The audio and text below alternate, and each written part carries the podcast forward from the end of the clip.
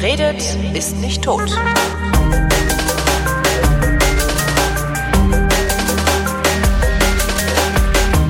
Herzlich willkommen zum einzigen deutschen bislang nicht ausgezeichneten Laber-Podcast mit gutem Wein und Christoph Raffelt. Hallo Christoph.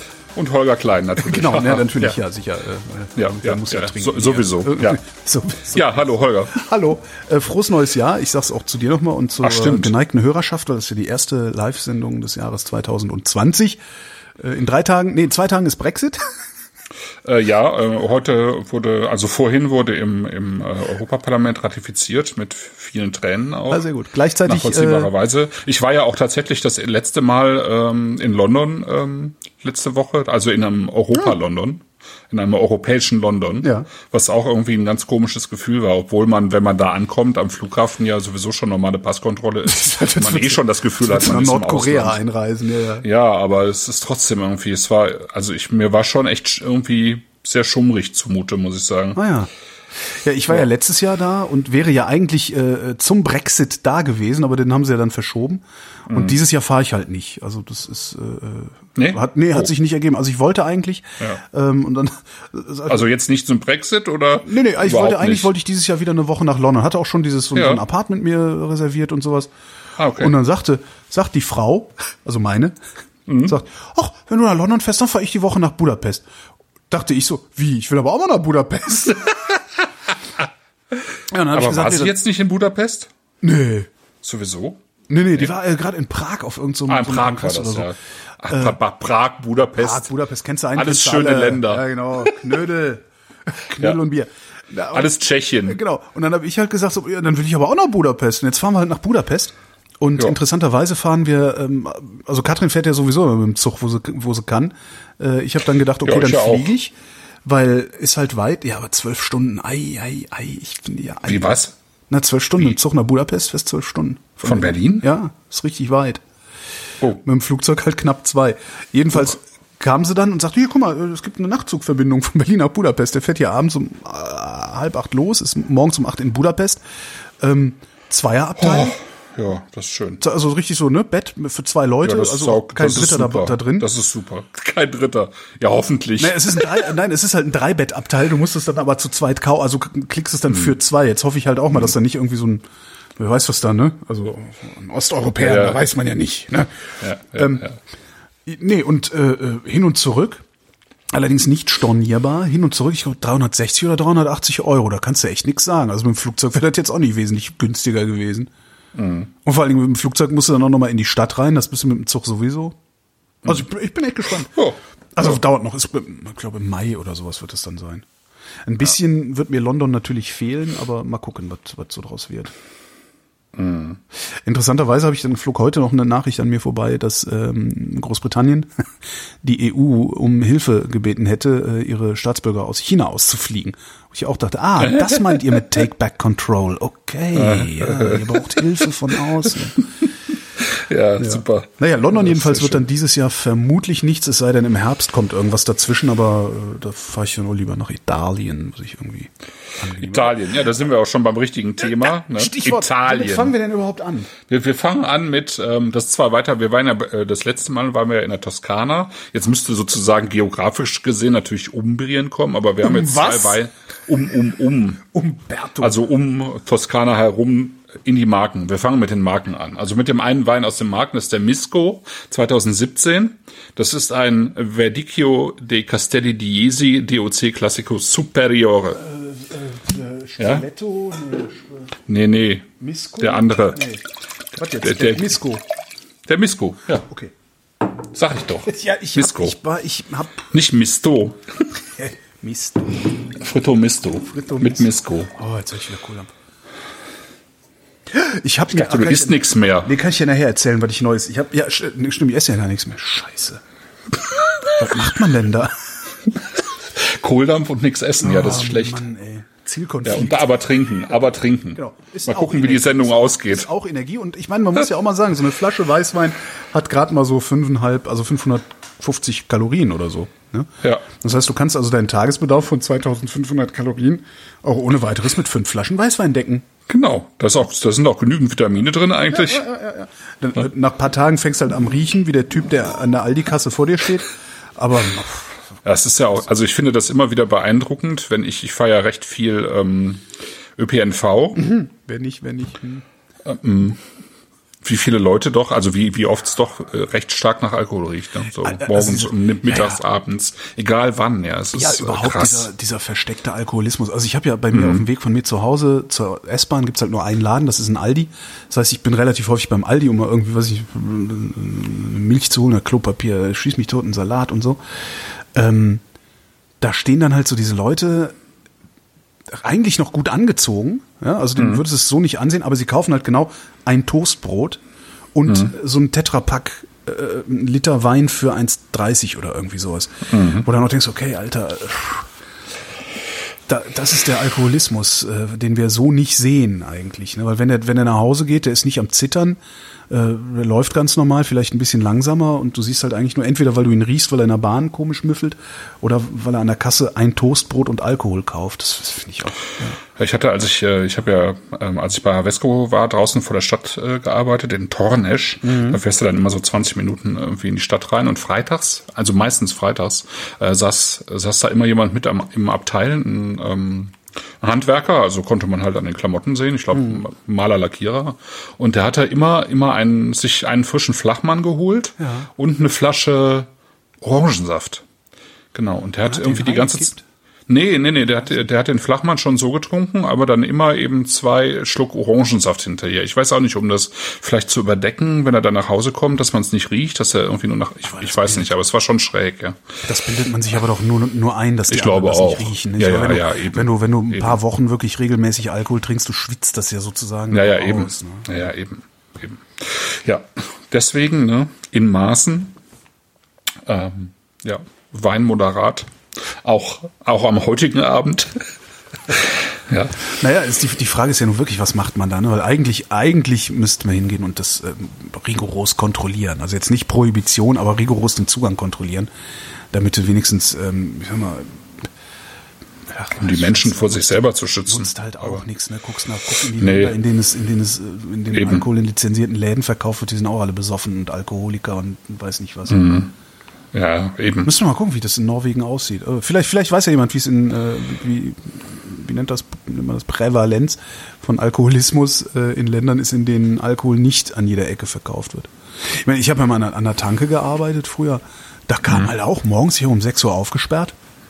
Da kamen halt die ersten rein und haben äh, ähm, eine Schachtel Dukal und zwei so eine Flachmänner gekauft. Und dann kam dann mittags wieder und holte sich neue Flachmänner. So, Ja, Wahnsinn. Ja. Ja, genau. äh, Soll, sollen wir erstmal, sollen wir erstmal was trinken, bevor wir genau, irgendwie trinken, Sonst beschwert sich der Chat hinterher wieder. Das darüber reden, was wir so äh, getan haben im Laufe der wir sowieso. letzten Wochen. Ja, genau. Ich, ich, ich sag was zu den Marken, weil die Marken sind ja einigermaßen, also wir sind jetzt eigentlich in zwei Weinbauregionen, von denen ich jetzt behaupten würde, dass sie in Deutschland als Weinbauregionen relativ äh, unbekannt sind. Ähm, deswegen hat es auch ein bisschen länger gedauert, irgendwie ähm, ähm, die Weine zusammenzusuchen, also gute Weine zusammenzusuchen aus zwei mittelitalienischen Regionen, die hier halt nicht so bekannt sind. Ich hätte gerne noch als dritte noch Lazio mit dazu genommen, aber es gab irgendwie nie äh, einen Händler, der von aus drei aus den drei Regionen äh, irgendwie gleichzeitig äh, ganz gute ähm, äh, Weingüter gehabt hätte. Aber wir sind ja jetzt hier bei ähm, nochmal bei Vino Zentral gelandet, von denen hatten wir die äh, Griesel-Folge Weine ne, kürzlich und ich war tatsächlich, ich war tatsächlich gestern im Laden, aber dazu später. Ähm, genau, erstmal Marken, Marken, äh, die liegen ähm, an der Adria. Ne? Äh, Hauptstadt ist Ancona. Und die Region selber, also wer jetzt mal auf die Karte guckt, Weinkarte guckt sozusagen, ähm, schaut auf die Karte und sieht, dass die Marken angrenzen an die Emilia-Romagna, an die Toskana, an Umbrien, an Latium und dann unten im Süden an die Abruzzen. Und ähm, bekannt äh, ähm, sind die Marken tatsächlich für diesen Verdicchio di Castelli di Jesi. Jesi ist ein, äh, ist ein Ort halt in den Marken. Bekannt, und ähm, äh, habe ich jetzt auch noch nie gehört. Ja, Verdicchio di Castelli di Jesi. Ja, es ist eigentlich der bekannte, also be- bestimmt der bekannteste Wein aus den Marken, aber insgesamt äh, gehört er halt nicht zu den bekanntesten Weinen unbedingt, äh, die man aus, so aus Italien sagst, aus hat. Mhm. den Marken, meinst du dasselbe, wie was ich darunter verstehe? Nee, ne? Du meinst Gemarkungen, oder? Ähm, also die, ähm, die Region heißt im Deutschen äh, Marken. Ah, und, die Region äh, heißt Marken, okay. Ja. Jetzt sorry, ja. Die, klar. die Ja, ja, ja, Region okay. heißt Marken, äh, also Marke oder Marce im Italienischen. Ähm, genau. Und ähm, mit der Hauptstadt Ancona eben. Mhm. Ja. Ähm, ich weiß gar nicht, steht das denn hinten drauf, Marce? Ja, ich glaube nicht, ne? Also es keine ist Ahnung, einfach so. die, es ist einfach die ähm, Appellation drauf, also Verticchio de Castelli di Esi und dann eben äh, Classico Superiore. Ja. Ähm, ja, also insofern, wie gesagt, ähm, zwei, zwei Regionen, die weintechnisch gesehen, aber auch vielleicht auch so insgesamt eher, äh, eher unbekannter sind. Das sind jetzt auch keine typischen ähm, Ferienregionen. eher, sagen, wenn man ne? Man fällt jetzt von hier nicht in die genau. Marken. Ja, Da, bist, genau. da fährst du halt auch nicht so hin, ne? Also du bist halt Genau, fährst auch nicht so hin. Po-Ebene leitet dich an der Seite vorbei. Also wenn du nach Rom willst, kommst du auch nicht hin. Ja. ja, ja, ja. Genau. Und ähm, dass da schon lange Weinbau betrieben wird, ist eigentlich in ganz Italien so. Ne? Also es gibt in ganz Italien ist seit mindestens seit der Römerzeit meistens schon deutlich länger ähm, wird dort Weinbau betrieben und äh, in, für die Marken ist es halt auch ähm, ähm, äh, sozusagen auf, aufgeschrieben worden von Plinius und man weiß, dass äh, ähm, Hannibal irgendwie mit seinen Elefanten da aus Karthago auch ähm, in den Marken war und ähm, äh, interessant ist vielleicht, dass äh, äh, ein paar Winzer ähm, so in der Zeit, in der es äh, die Marken einfach bitterarm waren und das war bestimmt so vom, also bis eigentlich noch bis in die 60er Jahre hinein, würde ich sagen, aber vor allen Dingen so in den äh, 20er, 30er Jahren auch äh, Ende des vorletzten Jahrhunderts, also einige bedeutende, später bedeutende Weinbaufamilien aus den Marken ausgewandert sind. Und dazu gehört halt Catena Zapata.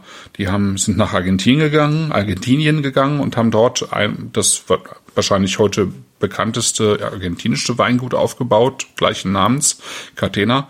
Und äh, Gallo und Mondavi, die nach Kalifornien ja. gegangen sind. Ne? Ähm, Mondavi ist ja eigentlich der, der den sozusagen den kalifornischen Weinbau äh, in den 50er, 60er Jahren so ein bisschen revolutioniert und vor allen Dingen bekannt gemacht hat. Und Gallo ist ja das der Laden, der äh, heute, glaube ich, der, der größte äh, Weinbaubetrieb äh, der Welt ist. Würde ich, würde ich jetzt mal behaupten. Wie hat die der haben ja den- unfassbar viel. Wie hat der den kalifornischen Weinbau modernisiert? Äh, Mondavi, ähm, also die Geschichte von Mondavi ist eigentlich die, dass sein, sein Vater irgendwie in den 30er, 30er Jahren, also als ich glaube kurz nach der Prohibition oder ähm, angefangen hat, einen Weinbaubetrieb eben zu gründen in Kalifornien, aber eben auch Obst mit Obst gehandelt hat und so weiter. Und ähm, Robert Mondavi hat dann, ist dann in den 50er Jahren ist er nach, nach Frankreich gefahren und hat sich da mal genauer angeschaut, äh, wie die eben da Weinbau machen. Und die haben das halt damals da schon moderner gemacht als die äh, Jungs in Kalifornien. Also es gab ja in Kalifornien bis in die 20er, 30er Jahre re- äh, rein mal so ein paar Jahrzehnte Prohibition, wo halt gar nichts passiert ist dann. Ähm, vorher gab es halt ein bisschen Weinbau im 19. Jahrhundert. Und ähm, aber eben auch nach der Prohibition hat sich da nicht viel getan in Sachen Fortschritt. Ja. Es sind auch eigentlich bis in die 50er Jahre hinein so gut wie keine ähm, Weinbaubetriebe entstanden. Also Mondavi war schon eines der, der eine der ganz seltenen Ausnahmen. Und dann ist der Wie kommt das? Ich meine, die haben doch ideale Bedingungen da unten. Ja, aber es gab halt. Also die hatten halt die Erfahrung gemacht, dass sie in den, im, im, im Ende des 19., Mitte, Ende des 19. Jahrhunderts einen ganz guten Schwung bekommen hatten. Es waren sehr viele Deutsche auch, die, die dort Weingüter ähm, ähm, aufgebaut haben und dann und dann wurde halt alles rausgerissen, beziehungsweise durfte halt nicht mehr ähm, kein Wein mehr produziert werden oder nur noch ganz wenig. Also es durfte halt Messwein produziert werden, ähm, aber das wurde natürlich auch reglementiert und insgesamt ähm, ja, hat sich so ein Dämmerschleier eigentlich über den Weinbau gelegt und naja, das äh, ähm, es gibt, es gibt ja viele Länder, in, in denen dann auch mehr ähm, härtere Sachen getrunken wurden. Und ich glaube, das war in, in, äh, in den USA einfach grundsätzlich auch der Fall. Das war zum Beispiel in Australien auch der Fall. Ähm, in Australien, der Weinbau ist ja jetzt auch schon recht alt, also Anfang, seit Anfang des 19. Jahrhunderts. Und die haben eigentlich bis in die 1940er Jahre hinein fast ausschließlich ähm, aufgesputtete Weine ähm, ähm, vinifiziert. Also praktisch alles nur Portwein-Style, so, ne? Ja, und ich denke mal, ähm, dass das in den USA so auch die Tendenz war. Und ähm, dann ist Mondavi ist dann halt in den 50er, 60er Jahren ist er äh, eben nach Frankreich und hat sich das da angeschaut, wie die eben Wein produzieren, ist dann mit den mit den Eindrücken eben zurück nach ähm, in die USA oder nach Kalifornien und hat dann eben angefangen, ähm, so, so was Modernes zu machen. Okay. Also man muss ja auch, äh, es ist ja auch zum Beispiel so, dass ähm, dass bis in die 50er, 60er Jahre hinein alles in Beton und Holz ausgebohrt wurde und es eigentlich noch keinen Edelstahl gab, vor allem keinen temperaturkontrollierten Edelstahl. Und äh, Kalifornien ist jetzt recht heiß und wenn du da jetzt keinen, keinen vernünftigen kalten Keller hast, dann kannst du eigentlich auch keine vernünftigen Weißweine machen, weil es zu heiß ist. Und ähm, das hat er halt auch mitgebracht zum Beispiel. Und dann haben, hat er halt temperaturkontrolliert äh, Weißweine ausgebaut, die dann halt einen ganz anderen Stil hatten. Ne? Und ähm, hat halt Sauvignon zum Beispiel mit dahin gemacht und populär gemacht. Ich glaube, sein erster richtig populärer Wein war halt der sogenannte äh, Fumé. Ähm, der halt also den Namen sozusagen hat von von Puy Fumé, also diesem berühmten Sauvignon Blanc äh, Ort an der Loire. Und äh, so hat er den halt auch ausgebaut, dass er so ein so ein ja so ein gewisses Feuersteinaroma hat und dann ging das so ähm, peu à peu weiter halt. Ja.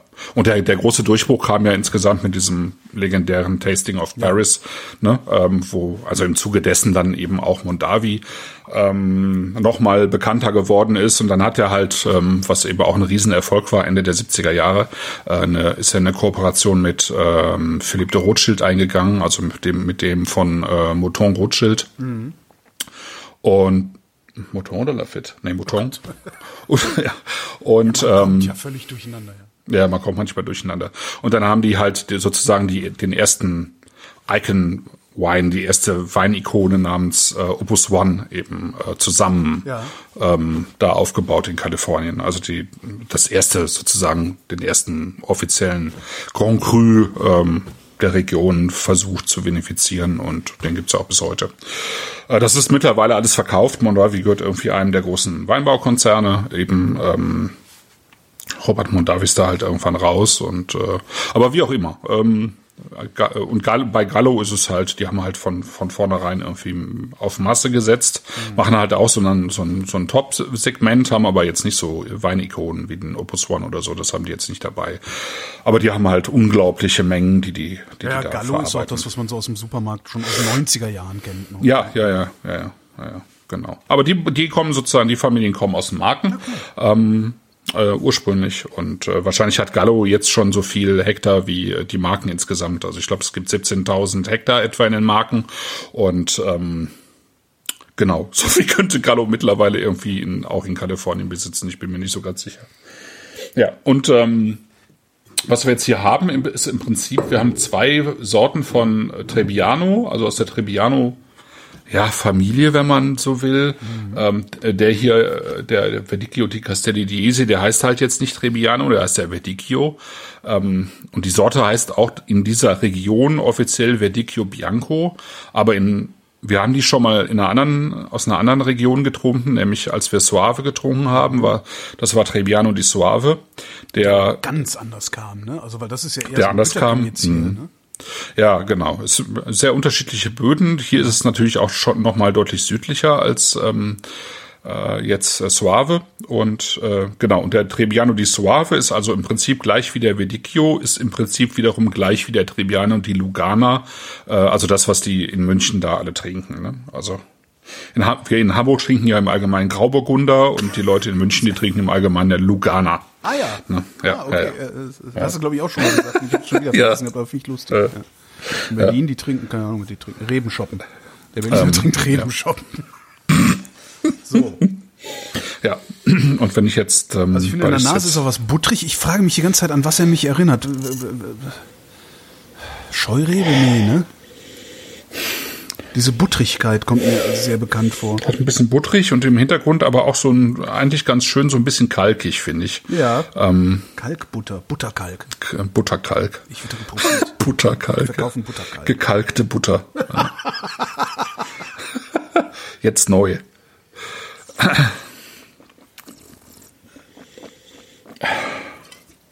Gut, gut, sehr gut. Es geht auch nichts über eine güldene Abtsleite, Trockenbeeren-Spätauslese. gut, 20er rechter Wein kann er auch jo. bei Schönfärber.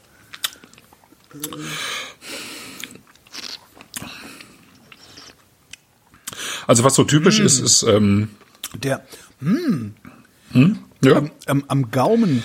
Also wenn ich das so rieche, dieses das buttrige, ja. habe ich eigentlich schon keinen Bock mehr auf den Wein. Echt? Ich finde das hm. gar nicht so extrem, ich, ehrlich gesagt. Ich finde das sehr extrem. Also der hat so eine Weichheit, okay. so eine Cremigkeit ja, in der ja, Nase, ja, stimmt. Ja. die mich ein bisschen abschrecken würde. Ja. Ähm, aber am Gaumen, da kommt ja dann der Kalk von hinten durch die Butter durch sozusagen. Das ist wirklich sehr geil. Ja. Irren Druck. Ja. ja.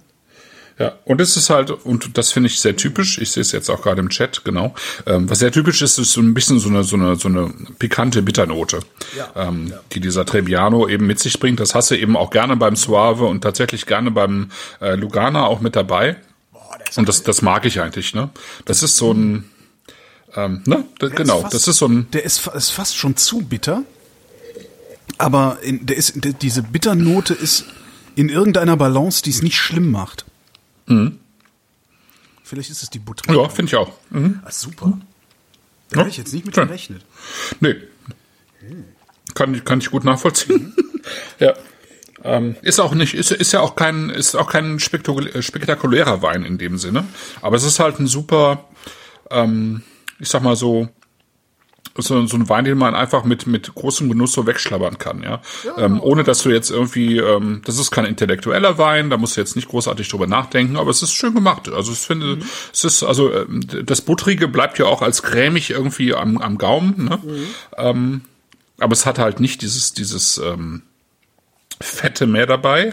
Aber es ist, bleibt halt cremig und dann kommt halt das Bittere dazu und so ein bisschen, ich weiß nicht, so ein bisschen weiße Blüten und so ein bisschen Zitrusnote äh, mit dabei, aber eben auch so das Cremige, was eben im Zweifelsfall auch so ein, keine Ahnung, so ein weißer Weinbergspfirsich oder so haben kann. Also, ähm, also es ist jetzt auch nicht super fruchtig, aber es, es ist so eine angenehme, es ist so schön harmonisch, finde ich. Kannst nicht Ja? meckern, ja. ja.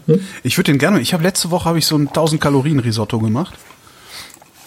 Ach so, mit den Würsten oder was war das? ja, mit Wurstfett und so. Ja. Ja, aber geil. aber wirklich geil. Also, ähm, also Bratwurst-Risotto eigentlich. Kann ich mir kurz, kurz das Ja. Rezept für alle ist halt total der No-Brainer. Risotto halt, ne, irgendwie Zwiebel oder was weiß ich, was da anschwitzt, Reis schwitzen Mhm. aus, ablöschen, einkochen. Ich habe jetzt übrigens zweimal schon, nee, dreimal schon Risotto äh, so gemacht, dass ich alle Flüssigkeit sofort reingekippt habe. Ja, das mache ich immer so, ehrlich gesagt. Und Stellt nicht mehr umrühren. Genau, stellt sich raus, geht auch. Ja, doch mit dem Umrühren, Ja. das mache ich dann trotzdem manchmal noch einmal so ab. Ach so, ein paar Minuten. nee, es gibt, äh, genau, es, ähm, es, gibt gibt, also äh, zwei Schulen. zwei, genau, es gibt zwei Schulen. Und ehrlich gesagt, ich finde das, äh, finde das super mit dem Aufschütten und, äh, ja, ist halt und Zeituhr anstellen und, Genau. äh, und dann nachher nochmal gucken, Ja, wie es genau, wie so, genau. es so aussieht. Finde ich super. Ja, Weil das das, das nämlich Problem. tatsächlich auch sehr gut funktioniert. Ich habe halt ja. gelernt, äh, jede Kelle einzeln einblubbern zu lassen, jede Mhm. Suppenkelle einzeln einblubbern zu lassen. Habe mich nie getraut, das so zu machen. Dann habe ich jetzt einfach mal irgendwie angefangen. Jedenfalls, also du machst halt ein normales Risotto. Ähm, vorher schon, lange vorher, habe ich schon angefangen, zwei äh, Bratwürste auszulassen. Also Brät, Brät aus, der, aus dem Darm holen und dann wirklich ganz, ganz langsam auslassen, bis die Dinger richtig knusprig werden. Und dann hast du halt Wurstfett übrig. Ne? Und das Wurstfett kannst du halt nehmen und ins Risotto gießen. Dann hat das Risotto selber schon mal so einen Wurstgeschmack dazu. Ne? Ähm, Und dann nimmst du halt so, wenn das zu Ende gekocht ist oder so auf die letzten paar Meter, nimmst halt von deinem Brät, von deinem knusprigen Brät irgendwie so zwei Drittel oder sowas, schmeißt es einfach ins Risotto, rührst es ordentlich durch, haust dann da, also ich habe wirklich unbotmäßig viel Parmesan da reingehauen. Ich weiß gar nicht mehr wie viel. Okay. Ich war wirklich sowas wie für, für, also ich hatte 200 Gramm Reis und ich glaube, ich habe irgendwie 80 Gramm Parmesan da reingekocht oder so. Das war so richtig, ah, gib ihm. so voll im Möhre. Oh ja, und Ja. dann eben das Wurstbrät rein und es ist auch schon fertig. Und dann packst du ihn halt auf den Teller, nimmst dann von, den restlichen, von dem restlichen Brät, kannst du ein bisschen drüber streuen, dass du so einen Crunch hast. Und das waren etwas über 900 Kalorien auf dem Teller, die ich da hatte. Ja, den Link kann ich mal in, in, ich nicht, also gibt's bei mir bei Instagram gibt's ein Foto davon. Sehr Ja. schönes Ding. Hm, Kann ich nur empfehlen. Und Glaube ich direkt, ja. Jetzt wüsste also ich Risotto geht ja mit so vielen tollen Sachen. das also, ist ja, immer noch ja, mein ja. Blutwurstrisotto, weil das ist halt auch Ja, Blutwurstrisotto ist auch super. Noch, da kommt halt auch noch Senf ins Risotto selbst und so. Also Ah, okay. muss ich auch mal wieder machen. Jetzt und jetzt äh, Exkurs Ende. Ähm, ich würde diesen Wein gerne mal dagegen, also dazu trinken, also gucken, ob Ja. dieser, der Schlotz was mit dieser Bitterkeit anfangen kann und umgekehrt. Das fände ich mal ganz interessant. Also das mit dem Fett könnte schon funktionieren, finde ich. Also das, das, das müsste eigentlich funktionieren. Ne? Ja, ja. ja. Doch, ja, ist schön. Also das ist ein Wein, also der, der Wein, also wenn man, es gibt ja einen äh, also diverse ähm, sozusagen Kritiker ähm, in Italien, also die eben Punkte vergeben, so wie Parker und so weiter. Und das bekannteste ist wahrscheinlich ähm, Gambero Rosso, Trebicchieri, also die drei Gläser, die man bekommen kann. Und eigentlich bekommt dieser Wein irgendwie schon seit äh, 15 Jahren, glaube ich, immer drei Gläser. Ich weiß jetzt nicht, wie viel das so heißt. Ich glaube, ähm, so richtig ähm, populär sind diese Auszeichnungen auch nicht mehr, aber immerhin. Ähm, Gambero Rosso irgendwie äh, Abonnent sozusagen auf die auf die höchste Auszeichnung. Und ich glaube, für, für ein Verdicchio ähm, ist es auch einfach ein, ein richtig guter Wein, muss ich sagen. Das ist echt schön. schön. 13,90 ne? die Flasche. 13,90 die Flasche? Nicht ja. billig, aber es ist es, ich finde, es ist wert. Nö. Das, ne? Ja, ja finde ich auch. Also wir hatten für 14 Euro schon spektakuläre, verblüffende, beeindruckende, ja, aber das ja. waren halt Zufallstreffer. Ach, weiß ich nicht. Meinerseits. Ja. ja gut, meinerseits jetzt nicht so, aber ja. Nee, aber es ist, ähm, ich finde, also wir, wir sind ja jetzt einfach auf dieser, auf, sozusagen auf dieser Reise durch Italien und ähm, ich finde es in diesen Regionen auch jetzt gar nicht so einfach, ähm, auch jetzt gerade hier im Markt, ja, ja. Ähm, ähm, wirklich gute Weine aus diesen Regionen zu finden, weil sie eben äh, hier nicht so sonderlich populär sind, ja. Mhm. Und äh, Castelli di Jesi war, glaube ich, mal gerade in den, in den 70er Jahren, äh, 70er, 80er Jahren, glaube ich, mal deutlich populärer als heute. Suave war das ja früher auch. Und ähm, ich glaube, dass die, die Sorte an sich ähm, schon so ein bisschen unterschätzt ist und dass die eigentlich sehr viel kann. Also es war ja auch im Suave auf den Granitböden, ist es wirklich eine ganz tolle Sorte. Und ähm, das funktioniert halt hier auch gut, wenn man, wenn man eben irgendwie weiß, damit umzugehen. Mhm. Ja, der ähm, Inhaber dieses Weinguts, also die Inhaber heißen übrigens Contessa Beatrice Lucangelli und Conte Stefano Almerich di Laconi und er ist der Ur-Ur-Urenkel des sardischen Vizekönigs. Die laufen den ganzen Tag Wollte ich nur mal so, sagen. Die laufen den ganzen Tag nur in so Operettenuniformen rum, ne? wie am Flughafen in Italien. oh, ich bin der wichtige Sicherheit. Nein, bist du nicht. ja. Genau. Äh, womit ja. geht's weiter? Rot oder weiß? Äh, ich würde noch mal den, den anderen Weißen dagegen trinken. Also kurz noch zu den Marken. Also ja. wie gesagt, also dadurch, dass sozusagen die in der Nähe noch zur Toskana liegen und zur Umbrien, Latium und dann auch eben zu den Abruzzen, gibt's natürlich auch sozusagen diese Rebsortenüberschneidungen so ein bisschen. Ähm, zum Beispiel sind die typischen Rotweine, die äh, bestehen schon auch aus ähm, äh, Sangiovese, also wie ihr genannt habt, also die Hauptrebsorte eigentlich Mittelitaliens. Mhm aber eben auch schon häufig äh, gemischt mit Montepulciano, also Montepulciano d'Abruzzo. Ja. Und dann findet man eben auch äh, weiter unten im Süden, also Richtung Montepulciano, äh, Richtung Abruzzen findet man dann eben auch als weiße Sorte noch Pecorino, die eigentlich auch aus den Abruzzen kommt. Also es ist so ein bisschen schon so ein Käse. Äh, ja, be beides, genau, ah. beides. Also es ist ähm, äh, Käse, also ein Hartkäse aus äh, Schafsmilch normalerweise und ähm, aber eben auch eine Rebsorte. Und das Witzige ist eigentlich, dass es super zusammenpasst. Also äh, ein Pecorino zu trinken, das machen wir auch noch, weil ähm, wir haben ja die Abruzzen noch vor uns. Ja. Und ein Stück ähm, Pecorino dazu äh, funktioniert super. Also, ja. ja. das ist gut. Ja. Pecorino kann, kann, ich auch, habe ich auch eine gute Quelle. Alles gut, ja. Genau. So, ja. Äh, Und ähm, dann haben wir, oh Gott, jetzt habe ich hier noch irgendwie was? Hast du vergessen, ein Glas ich hab noch, ich hab, Ja, ich habe noch zu viel. Zu viel. Achso, nee, dann erzähl ich. Ja, hatte ich ja eigentlich schon erzählt, ja, erzähl doch mal dass was. ich mir neue Pfannen gekauft habe. Nee, ne? Nee, das, Nein. Das Ende Dezember ist das passiert. Da gab es eine, äh, meine Lieblingsradiosendung, Alles in Butter von WDR 5. Ne? Äh, ja, ist das immer noch die liebste Radiosendung? Ich freue mich auf. Ich, äh, obwohl die Dings nicht mehr dabei ist. Obwohl Elif Chanel nicht mehr dabei ist. Ähm, das macht jetzt Caroline Kurz. Äh, ich, äh, ich persönlich fand Elif besser, aber das, vielleicht ist es auch ein Gewohnheitsding. Caroline Kurz ist auch total super.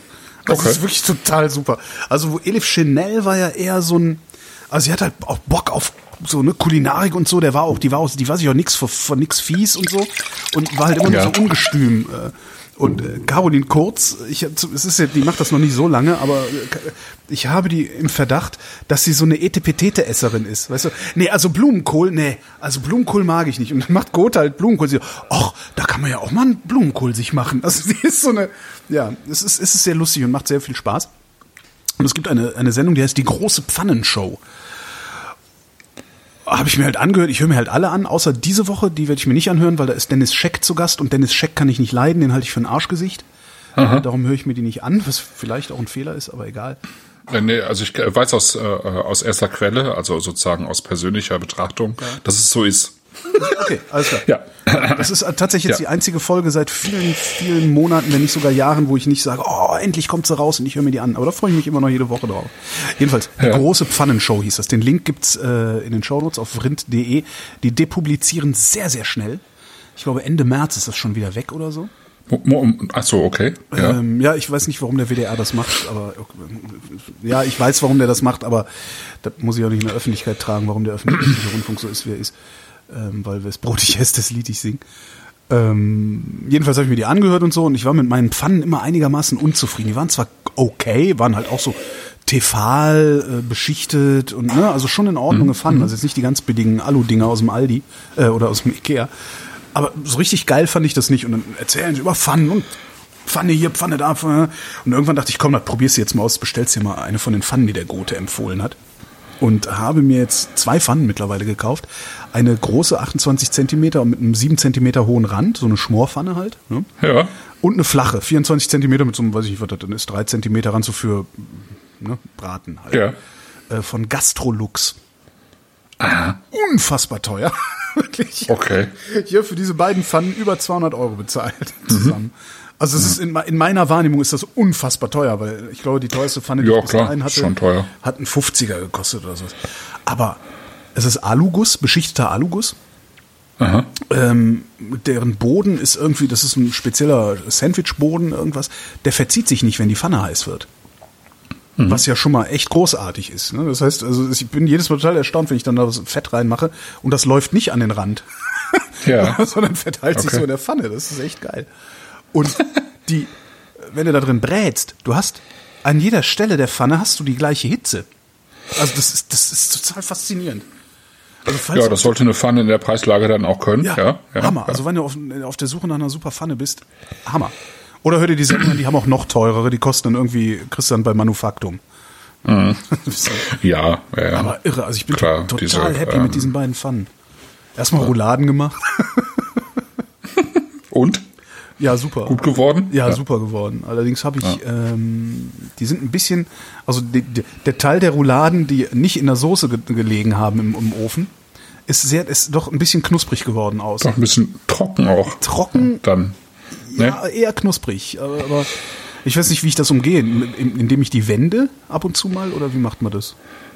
Oder was von dem Soße drüber Ja, ja, ja, genau. Wenden, klar. Aber Also würde ich, nur ich schon mal machen drei zwischendurch. Ja. Stunden durchziehen, drei Ja. durchgaren lassen. Naja. Na, ja. Ja, aber äh, also super Fun. So, hast du dein Glas jetzt ausgespült? Ja, ja, ja, ich, hab, Sehr gut. Äh, ich bin, bin, bin soweit eigentlich. Ja, genau. Oh. Ja, wir sind jetzt äh, sozusagen in Umbrien, also ähm, Nachbarregion, also im Prinzip zwischen ähm, äh, eben zwischen den Marken und der Toskana. Ähm, Umbrien ist, glaube ich, die einzige ähm, Weinregion in Italien, die keinen direkten Zugang zum Meer hat. Ich glaube, alle anderen haben einen. Ähm, ja, Müs müsste müsste so sein. Ähm, Bisschen seifig, ne? Ich habe noch gar nicht reingerochen. Äh, Hauptstadt Perugia und ähm, wer sich erinnert, ähm, ähm, es gab eben in den letzten Jahren gab es eben dieses große Erdbeben ähm, in Italien, so um Assisi herum und äh, das ist eben vor allen Dingen auch in Umbrien gewesen. Ne? Ähm, also eine eine von Erdbeben, also schon häufiger von Erdbeben eben geplagte Gegend. Und ähm, das Weingut ist, glaube ich, relativ groß. Die haben so um die 170 Hektar, ähm, äh, Hektar. Hektoliter. Äh, Hekto, äh, äh, Hektarliter. Und ähm, bauen aber eben ähm, die, ähm, ich glaube, die komplette Palette eben mittlerweile biologisch zertifiziert an, nach ähm, äh, EU-Norm. Was ja Ah, shit, für sich genommen Dem Chat ist Korken schon mal ganz gut ist. Oh, Tut mir leid, okay. Ja. Im, Im Chat gibt's auch irgendwie noch eine professionelle ähm, äh, Verkostungsnotiz zum äh, Misco. Eine genau, professionelle Von, Verkostungsnotiz, ja, ja, ja, ja. Von ähm, EC Gauting, der die irgendwo ich, das erste hat. Mal mit dabei ist, ne? Und, oder? und das Ding irgendwo rauskopiert oder äh, äh, EC nö, nö, ich glaube, das hat er jetzt gerade irgendwie einmal runtergeschrieben. Okay, dann bin ja. ich ja mal, soll ich mal vortragen? Ja. Äh, geruchlich anfangs mitteldicht, dreht aber recht schnell auf mit süß anmutendem Kernobst aus der Mirabellen- und gelben Pflaumenecke. Ah, Mirabellen und gelbe Pflaumen. Auch leicht Kaugummi, ja. Ja. aber erstaunlicherweise nicht plakativ oder breit wirkend. Schmeckt erstmal nach ein paar weißen Tanninen mit minimaler Adstringenz. Die Frucht hat zwar ein paar breite Ansätze, dazu eine Assoziation von Würgleys Spearmint, finde ich eher nicht, aber die Säure inklusive Zitronenschale rettet alles so. Auf die beschwingte Seite beim Abgang die leicht, leicht kantig scharfe Gelbfrucht mit geschmeidiger Säureunterstützung. Durchaus schöner weißer Süditaliener mit ungewohnten würzigen Kanten. Schub sich nicht von der Bettkante zum Nachkauf, fehlt mir dann aber doch das gewisse Etwas. Boah, kann ich auch nachvollziehen jetzt für den Preis, aber es ist, ähm, ne? Aber ich finde, es, man kann es trotzdem kaufen. so, eine, so eine Weinbeschreibung hätte ich im Leben nicht auf die Reihe gekriegt. Naja. Ja. Genau. Also man könnte eben dieses pikant-bittere noch mit dazu nehmen in die Weinbeschreibung, finde ich. Ähm, was jetzt nicht unbedingt minzig ist oder Spearmint, sondern wirklich eine, so eine leichte, ja doch, Zitronenschale, doch, steht ja da. Das, das hat schon was davon, genau. Ja. Ja. Kommt dann gleich hoffentlich auch noch zum äh, Trebbiano Spoletino. Das ist nämlich die Rebsorte, die äh, eben wiederum Trebbiano heißt. Also es gibt wahnsinnig viele Trebbianos ähm, in in Italien unter anderem eben Trebbiano Toscano. Das ist eben die Rebsorte, die es dann tatsächlich auch in der Toskana gibt, die aber Das auch wiederum eine, eine andere ist. Hm. Eine andere Züchtung, eine andere, wie nennt man das? Ja, das ist Pflanzen? schon- eine andere Gattung, Rasse, wie, wie nennt man das? Ähm. also heißen die nur anders und sind im Grunde die gleiche Traube oder? Nee, nee, nee, tatsächlich nicht. Tatsächlich nicht. Also tatsächlich äh, ist der, soweit ich weiß, der Trebbiano Spoletino, den wir jetzt hier im Glas haben, ist tatsächlich eine eigene ähm, Sorte. Das darüber wäre dann eine Familie, ja. Ähm, aber ich bin mir nicht mal sicher, ob jetzt der ähm, Spoletino ähm, zum äh, Verdicchio, also sozusagen zur Trebbiano-Familie gehört. Also bei Trebbiano ist es echt schwierig. Das ist ein bisschen wie bei Malvasia. Ähm, Malvasia ist auch etwas, was äh, nicht keine Familie ist. Die, die meisten Malvasia-Sorten haben überhaupt nichts miteinander zu tun und beim Trebbiano ist es so ein bisschen ähnlich. Ähm, also er ist auf jeden Fall es gibt eine genetische Beziehung zum Trebbiano d'Abruzzo beim Spoletino, was wir jetzt hier im Glas haben, aber eben, glaube ich, nicht zum Trebbiano Toscano, was jetzt äh, sozusagen wir beides ja wiederum so Nachbarregionen sind.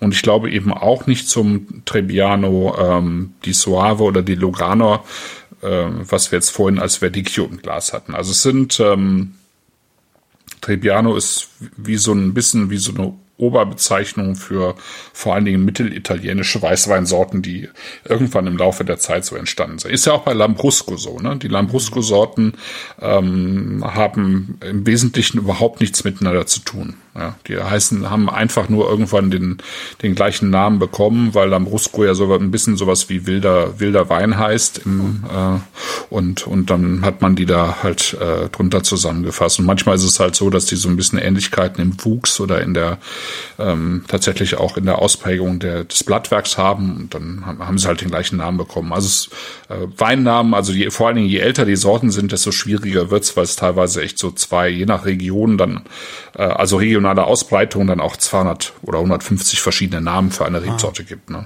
Na, na. So, ähm, was haben wir im Glas? Auf jeden Fall weniger butterig. Ja. Ne? Aber irgendwie in der Nase finde ich den fast schon ein bisschen nichtssagend. Jetzt im Vergleich vor allen Dingen. Ja, vielleicht weil einfach weil der andere so ähm, so butterig war in der Nase. Ich finde, er hat äh, er hat sowas kreidig kalkiges. Ähm, hm. Der hat so ein bisschen was noch von einer grünen Birne, der hat ein bisschen was von Kräutern, aber Ich finde da aber nicht nur eine grüne, also nicht nur eine grüne Birne, sondern auch durchaus mal ein gelber Apfel. ja, Ne, diese, das Mürbe, sowas Ja. Mürbes irgendwie. ja. Eine, eine mürbe gelbe Birne, das wäre dann wieder zu süß. Ja, eine frische gelbe Birne gekreuzt mit einem mürben gelben Apfel. Noch ein Geschäftsmodell. Wir werden noch reich, Alter. Ah, da ist noch da ist noch sowas drin, was ich gerade im Moment noch nicht im bezeichnen kann. Warte. Da ist noch irgendwas. Ich schütt mal um mir. Ja, da ist noch so eine, so eine grüne Gemüsenote drin. Ich weiß nicht, geht so ein bisschen zum B, aber das ist nicht ganz, geht so ein bisschen in Fenchel, Richtung Fenchelkraut oder sowas. Bei mir nicht, aber das muss nichts Nee? heißen. Das heißt ja nie was.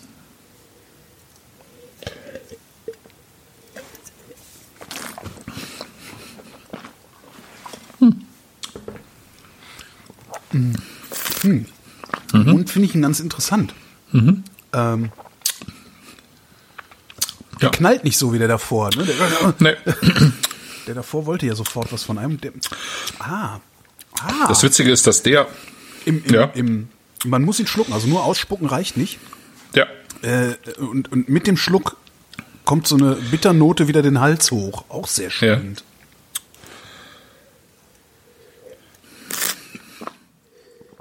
Das ist super spannend, finde ich. Das ist ein ganz ungewöhnlicher Wein. Der ähm, am Gaumen auch, äh, finde ich, erstmal wieder dieses kreidig-kalkige am Anfang hat. Und dann wird er aber plötzlich cremiger, ähm, aus, so, so auskleidender, weich, weich Auch fast. Nicht, aber auch nicht so weich, dass ich es wieder äh, irgendwie Nö. plump finde, weil ich Nö, finde ich auch. Aber es kommt halt, was man irgendwie in der Nase überhaupt nicht erwartet, da kommt so ein bisschen was tropisch-fruchtiges mit rein. Ähm, aber jetzt auch nicht plakativ, aber es ist so ein bisschen was wie, wie so ein, wie so eine Mango, ähm, wie so eine reife Mango, ähm, wie der bessere Geruch in der Creme. Tüte, wie der Ja. bessere Geruch in der Tüte Haribo Tropifrutti halt. ja, so ein bisschen. Ja, das stimmt. Es hat so, auch so ein bisschen was, ähm, Fruchtgummihaftes. Ja, ja, stimmt. Sehr schön. Ja. Ja, ungewöhnlich. Also ausgebaut ähm, mit ähm, Skin Contact, also der hat ein, ein bisschen auf der sozusagen auf der Maische gelegen. Ja, Quasi orange.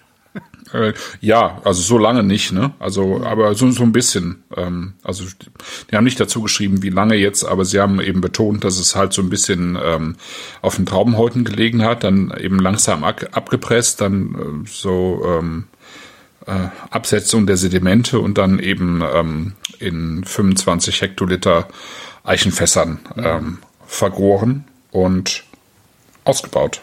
Ja, über sechs Monate dann. Ja, was auch ganz spannender Umgang ist damit.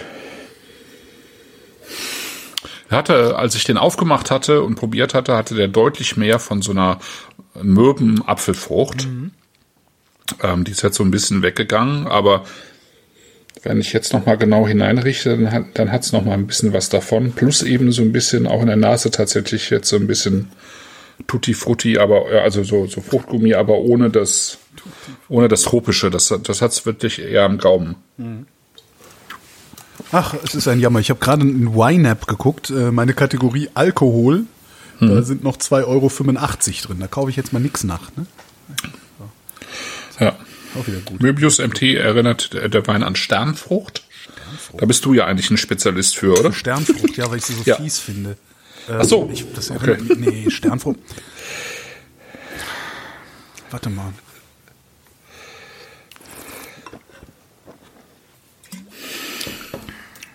Ich weiß, was der meint. Ja, ja, ja, Ja. ja. Aber das ist in dem, in dem Wein ist das, also das, was die Sternfrucht, Sternfrucht ist ja so, was ich an Sternfrucht nicht mag, ist ihre Blässe. Die ist geschmacklich blass. Ja, das ist so, da ist zwar so ein Geschmack drin, so ein bisschen gemüsig, ein bisschen obstig, aber eigentlich ist es total blass. Das ist das blasseste Obst, das ich so kenne. Ich weiß noch nicht mal, ob es ein Obst ist.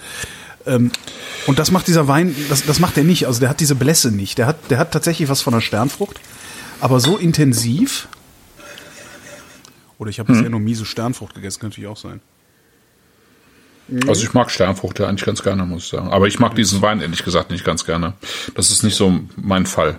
Der Wein jetzt? Ähm, nee, gar ich nicht. find Den, ich finde den schön. Nee, ich finde den irgendwie, der wird, also mir persönlich wird der, also ich kann das gut nachvollziehen, äh, wenn man den mag, aber es ist auch eine persönliche Meinung. Das ist, ähm, das wird mir hinten zu breit und äh, zu latschig irgendwie. Ähm, Da fehlt mir so ein bisschen der Druck am Gaumen und die Frische.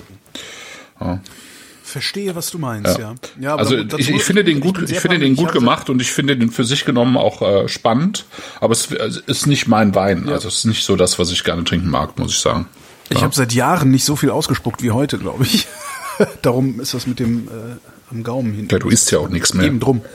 Aber, aber darum traue ich mich nicht so riesige Schlucke zu nehmen. Aber wenn man einen ordentlichen Schluck nimmt, merkt, merkt man, was du meinst. Das ist einfach. Hm. Nö, der geht halt so weg. Dann irgendwann. Ja. Hm. Ja, also da fehlt mir wirklich so dieser Druck, diese, ähm, ähm, dieser saure Druck ein bisschen. Das mhm. ist mir ähm, dann, dann schon zu irgendwie zu gelbfruchtig mit, ähm, ja. mit zu wenig. Ähm, Vor allen Dingen, wenn du mal wenn du mal lange, lange im Mund hin und her spülst und ein bisschen mhm. damit spielst, dann kommt halt diese gelbe Frucht ganz, ganz in den Vordergrund und dann wird es tatsächlich ein bisschen unangenehm sogar. Mhm. Mhm. Nee, ja. Ja.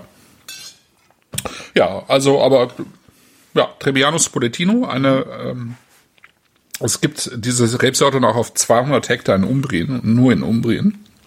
Also es ist wirklich auch eine Rarität. Ähm, das, wofür Umbrien eigentlich bekannt ist, ist, äh, was Weißweine angeht, ist der äh, Oviedo. Das ja. hast du wahrscheinlich schon mal gehört. Ne? Das ist ja auch einer dieser Weine, der, die irgendwann dann, wenn du drei Pizza bestellt hast in der Pizzabude, dann im Zweifelsfall dazu bekommen hast. Das muss man leider so sagen. Das war ja bei Suave aber, auch so. Äh, ja, aber besser ein Orvieto oder ein Suave als das, was sie dann an Rotem mitgeben. Das ist halt ja, noch schlimmer. Ja, ja. Ne? Weil das, den Weißen kannst du halt so weit runterkühlen, dass es nicht wehtut, äh, aber trotzdem dreht. Ja, aber ja. Ne, aber das, das, das ist, äh, ähm, also Orvieto ist auch so ein, so ein, so ein Wein einfach, der ja wie so ein Symbol für den Niedergang des italienischen Weinbaus in den 70er oder 80er Jahren herhalten musste. Ne? Mhm. So wie wir das halt genauso hatten mit Müller-Thurgau und wie ähm, das Elsass das hatte und, und wie auch immer. Also es ist ähm, einfach aus der düsteren Zeit des europäischen Weinbaus übrig geblieben, dass Oviedo irgendwie so ein, so ein Pizza, Pizzabudenwein war. Ne? Dabei ist Oviedo eben ein ähm, eigentlich ein, äh, ein Wein, den es irgendwie sozusagen als mit, mit mit dem Namen schon seit Jahrhunderten gibt und eben auch so eine Mischung aus äh, interessanten Rebsorten. Also ich hätte jetzt gerne noch ein Orvieto mit dazu genommen. Vielleicht machen wir das irgendwann auch nochmal, wenn wir nochmal so ein bisschen so ein Gemisch aus ungewöhnlichen oder äh, so typischen Weinen nochmal nehmen. Also ja. da ist eben dann eben auch äh, äh, Cricchetto zum Beispiel drin, was eben auch das eine ähm, auch eine Rebsorte ist, die vor allen Dingen in, in Umbrien vorkommt. Äh, Dropeggio ist auch eine Rebsorte, die vor allen Dingen in Umbrien vorkommt. Äh, Malvasia kennt man. Ich weiß jetzt nicht genau, welche Form von Malvasia da normalerweise drin ist und dann eben Trebbiano auch äh, wiederum. Also das ist sozusagen der bekannteste ähm, Wein. Also es ist halt kein sortenreiner Wein, der Oviedo, sondern immer eine Cuvée, die sich natürlich im Laufe der Zeit auch verändert hat. Aber es ist eigentlich so einer der klassischen Weißweine Italiens. Ähm, Genau, aber der eben auch wieder populärer geworden ist und auch so ein bisschen eine Zukunft hat. Also es ist zum Beispiel so, dass Antinori, also dieses berühmte große Weinhaus aus der Toskana, eben schon vor, ja, ich glaube so wahrscheinlich 20, 25 Jahren in Umbrien auch investiert haben äh, und äh, da eben unter anderem eben auch Oviedo machen auf einem ziemlich hohen Niveau und ähm, ähm, eben für sich eben auch erkannt haben, dass es in, also man in, in Umbrien einfach auch guten Weinbau machen kann. Ja. Und die zweite, ähm, der zweite bekannte Weintyp aus Umbrien ist eigentlich der Montefalco und das haben wir jetzt dann als Rotwein im Glas. Vorher würde ich und, gerne noch ähm, zweimal Danke sagen. Oh ja. Weil nämlich ich bin, äh, bin, mir ich bin ich bin mir nicht sicher. Also bei einer Sache bin ich mir sicher. Irgendwer hat mir diese Biergläser von der Wunschliste ähm, gekauft und äh, ich bin mir ziemlich sicher, dass das einer der Hörer dieser Sendung war, weil ich glaube, der hatte das dann sogar noch in den Chat gepostet, aber das habe ich so im Wegklicken des Chatfensters äh, irgendwie noch gesehen. Das heißt, ich weiß nicht, von wem die Biergläser sind, aber vielen Dank. Und irgendein ganz Wahnsinniger hat mir, ich vermute, weil ich 50 geworden bin, das geilste Kellnermesser aller Zeiten geschenkt und zwar das von Victorinox. Kennst du das? Hm, ja, ich finde das ja total scheiße. Warum das denn? Ich finde, das funktioniert. Ich habe das hier. Ich habe das hier. Echt? Das hat natürlich einfach eine sehr schöne Klinge. Aber ich finde, dass die, ähm, der, der, also dieser Hebel, dieser ganz ja, dünne, ja. feine Hebel, ja. eigentlich bei mir jeden einzelnen Korken kaputt macht. Ach. Ja. Und also wenn ich das aufziehe, dann drückt sich dieser, dieser schmale, einfach viel zu grazile Hebel immer in den Korken rein und bröselt in die Weinflasche rein. Ach. Und das finde ich einfach total kacke. Also ich finde es sehr schade, weil das Messer an sich ist natürlich allein schon durch dieses durch das Messer selber, also mhm. durch diesen, ne, finde finde ich es eigentlich toll. Und es hat natürlich auch was Schönes durch diesen Holzgriff und so weiter. Aber dieser Hebel ist einfach totaler Mumpitz. Ja. Ist mir ja. jetzt gar nicht so, also ich habe damit nee. jetzt vielleicht fünf, sechs Flaschen aufgemacht bisher. Ich fand das so schlimm, fand ich, also. Ja, also bei mir ist bisher an jedem einzelnen jetzt, Korken. Wahrscheinlich hast du es mir jetzt kaputt gemacht. Ne? nee, ich, ich war, ich war auch, ähm, also ich, also es tut mir sehr leid. Ne? Also nee, ich finde halt, ich habe überhaupt keine Probleme damit. Ich finde es total schön okay. und vielen Dank, wer auch immer das war. Ja, ja, du ja, zuhörst. ja. ja. So, wo waren genau. wir beim Rotwein? Wir waren beim Rotwein, ähm, bei Montefalco Rosso. Also es gibt äh, im Prinzip jetzt ähm, sozusagen zwei äh, Varianten, ähm, wenn man so will, ähm, eben von diesem Wein. Der eine ist der Montefalco Rosso. Das ist ein äh, Rotwein aus Umbrien, der im Wesentlichen aus Sangiovese und äh, zu kleineren Teilen eben aus der lokalen Rebsorte Sagrantino besteht und manchmal eben auch noch aus Montepulciano mhm. d'Abruzzo. Ähm, wir haben jetzt tatsächlich in diesem Wein alle drei Rebsorten, 70 Prozent etwa Sangiovese und jeweils 15 Prozent Sagrantino und ähm, Montepulciano. Und es gibt aber dann auch noch einen Wein, der ist aber deutlich teurer. Den wollte ich jetzt in dieser Januar-Sendung nicht äh, mit reinnehmen, weil wir Januar immer ein bisschen günstiger sind nach der teuren. Ja, genau. Genau.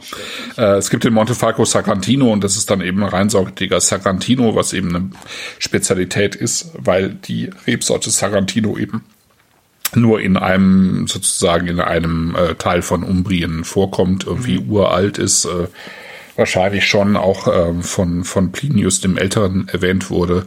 Äh, also eine sehr, also wirklich antike Rebsorte ist und, äh, und einfach eine Spezialität ist. Aber die Weine kriegst du eigentlich kaum unter 30, 40 Euro und das äh, war mir jetzt für diese Sendung zu viel. Aber wen das interessiert, ähm, Ne? Also es gibt einfach diesen, diesen ähm, speziellen Wein aus Umbrien, mhm. der toll ist, also was, äh, also je, je nach ähm, Erzeuger einfach ein, wirklich ein toller, sehr würziger, dichter, dunkler und auch komplexer Wein sein kann. Und so ein bisschen was davon hat man hier halt äh, hier halt auch drin. Und äh, witzigerweise ist von den drei Weinen ist, glaube ich, der Montefalco jetzt, glaube ich, der günstigste Wein.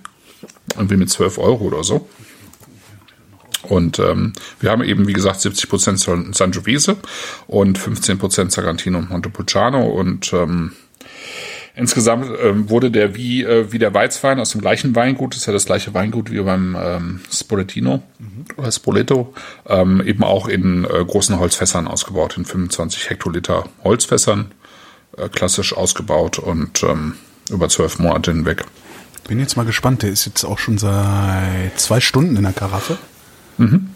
Inzwischen hatten wir den auch schon ganz frisch getrunken und dann immer noch so ein Schlückchen hinterher und der wurde immer besser, immer angenehmer, immer runder. Ja.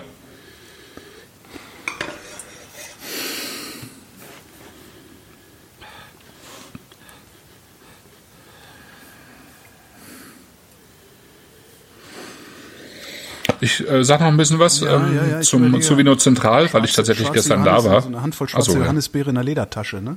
Ja schwarze Johannisbeere in der Ledertasche, ja. Genau, mit so ein bisschen Kirsche und äh, samt den Kirschkernen dazu, finde ich das ganz wichtig. Okay, ähm, Unterschied zwischen Kirsche so, und Kirschkern habe ich nicht jetzt auf dem. Hier. Ich finde Kirschkerne, die haben sowas, ähm, die haben sowas Sprödes, sowas von sprödem Holz. Ähm, also wenn, wenn du mal, ähm, also eine, eine, eine, ich sag mal, eine saftige Schwarzkirsche im Mund hast und du hast dann ähm, also du kaust sozusagen das, das Fruchtfleisch weg und du hast dann noch diesen Kirschkern im Mund, dann, dann hast du sowas, finde ich, von spurdem Holz im, im, im Mund. Und das, ja, das, das, das finde ich, hat er auch. Ist ja sehr dunkel, ne? Sehr ja. dicht auch, sehr fast fast so ein bisschen trüb und so ein, so ein bisschen bräunlich zum, zum Rand hin. Mhm. Also schon reif auch.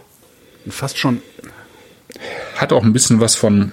Fast schon so eine spanische Dichtheit, Dichtigkeit mhm. in, in der Nase. So eine ja, aber es hat, was ich total angenehm finde, eigentlich neben der Frucht, die, die ich jetzt gar nicht so üppig finde, aber es hat sowas erdig, ja. tatsächlich sowas erdig trockenholziges, sowas, ähm, sowas bodenständiges auch. Ja, aber trotzdem auch so eine, so eine, so eine, es ist, er riecht sehr, sehr üppig halt. Also als, als wäre das Ja. so, ein, ne, so, ein, so ein 15 Umdrehungen hier. Ja, es äh, wirkt auch, äh, ja, es wirkt schon so recht dicht oder Ja, konzentriert, ne? Hm. Was hat er denn? 13,5 ist jetzt auch nicht ohne. Der, der hat genauso viele wie die beiden Weißweine, witz- witzigerweise. Sie haben alle 13,5. Alle, alle drei Weine haben 13,5. Dieses Mal. Okay, gucken wir mal.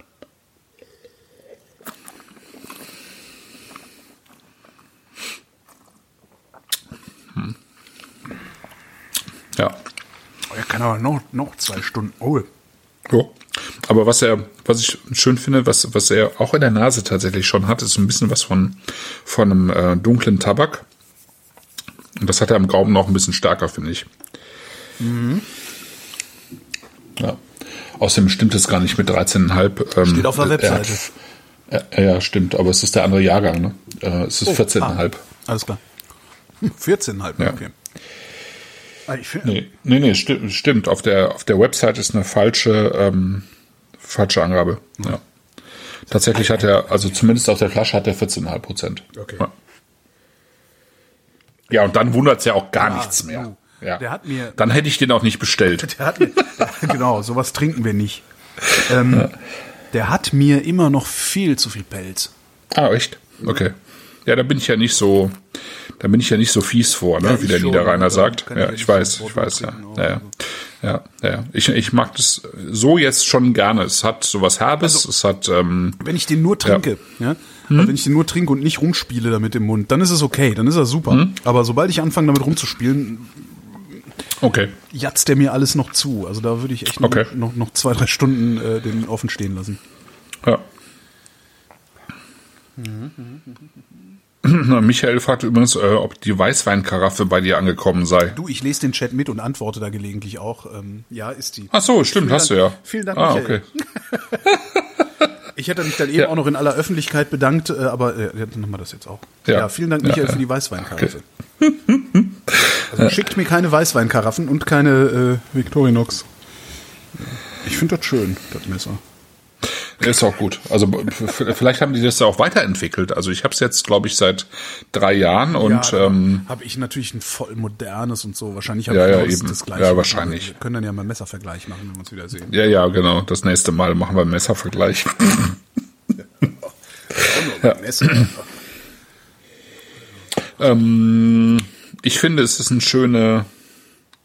Also ich mag, ich mag diesen Wein jetzt von äh, im Vergleich zu dem anderen Wein des Weinguts viel lieber, weil er, ähm, weil ich finde, er hat sowas ähm, herb, würzig, ähm, bodenständiges, was ich ja ähm, gerade äh, bei diesem, also beim bei einem klassischen Sangiovese eigentlich auch bei dem klassischen Chianti gerne mag. Ein Chianti ist äh, viel, normalerweise viel so ein bisschen heller und leichter und ich würde mal sagen, wenn das jetzt nicht so abgehoben ist, transparenter als dieser hier, der ist halt konzentrierter. Er hat halt auch diesen Sarantino mit dabei. Ähm, aber ich, ich äh, mag wirklich, ich mag auch das Pelzige. Ich mag die, einfach diese Tanninstruktur gerne, ähm, die so ein bisschen fordernd ist. Ähm, ich finde die Frucht gut, weil die, ähm, die ist jetzt nicht, die ist jetzt nicht üppig, die ist jetzt nicht vordergründig, die ist ganz gut eingebunden und ähm, ja, also ich mag, mag vor allen Dingen, glaube ich, einfach diese, diese, diese so ein bisschen erdige Struktur bei dem Wein. Nee, der ist nicht, der, das ist nicht meiner. Also wir hatten den vorhin, äh, ich hatte den auf dem Balkon stehen, die Weine. Ja. Ähm, und der war ziemlich kalt, als ich den vorhin aufgemacht habe. ja, bei mir auch, ja. In kalt fand ich den geiler. Ja, Irgendwie der war, weil er hatte so, so ein bisschen knackiger und so. Jetzt, wo er ein bisschen auf, auf Zimmertemperatur gekommen ist, ist, nee, das ist so, ist nicht meiner. Da bin ich heute. Okay. Das ist, das ist der, den ich jetzt nicht so. ja. Also interessant in der Nase ist, ist, ich finde, der erinnert mich ja doch irgendwie in der Nase sehr an das Zeug, was wir früher so gesoffen haben. Also diesen ne, voll körprigen, üppigen. Ja, aber ich finde, dass er halt, Das halt dass er lustig, das am Gaumen überhaupt nicht hat, weil er hat Nee, überhaupt nicht nee. dieses modern nein. konzentrierte. Er Nee, so hatte, hier, wie hießen ne? die, was, was, was man da so trinkt aus Spanien, wie hieß das immer? Ja, ja, so, Hier, das Teer, Teerweine, da, diese, wie hieß das? ja, diese, diese, diese, keine Ahnung, Costas del Ceve Fällt oder einem jetzt auch so. nicht mehr ein, ne? Naja. Ja. Ja. Vinja al Bali. Ja. Äh, Gran Reserva. hm. Für 6,95. Ähm, ich wollte noch mal sagen, ich war jetzt äh, vorgestern tatsächlich äh, für, für einen Tag in äh, Bensheim an der ähm, Hessischen Bergstraße. Da ist ja äh, Griesel, also Ja. ähm, im Sekthaus Griesel. Der Nico hatte ähm, ein paar Leute eingeladen, um. Bist du mit dem Auto gefahren, Kofferraum voll gemacht? Nee, nee, ich fahre ja Zug immer in Deutschland. Ja, aber wenn es irgendwie geht. Weingütern. Doch, klar. Aber ich habe ja schon genug Wein im Keller. Ja, okay. Ich brauche ja jetzt nicht nochmal. Stimmt, da war was. Ja. Ja, nee. Es ging darum, und das war super spannend, es ging darum, dass er ähm, praktisch alle aktuellen, also alle Weine, die er im Keller hat, aufgemacht hat. Ähm, also die Weine, die noch nicht veröffentlicht sind, aufgemacht hat. Also Jahrgang 16, 17, 18, die alle schon in Flaschen sind, die alle schon im Keller liegen, aber die eben erst dieses, nächstes, übernächstes in drei oder vier Jahren kommen. Ne? Ähm, und das mal so nebeneinander probiert. Ähm, das war super spannend, ähm, weil man einfach sehr, sehr schön äh, ähm, die unterschiedlichen Jahrgangsqualitäten äh, erkennen kann oder, oder sagen wir mal Charakteristika.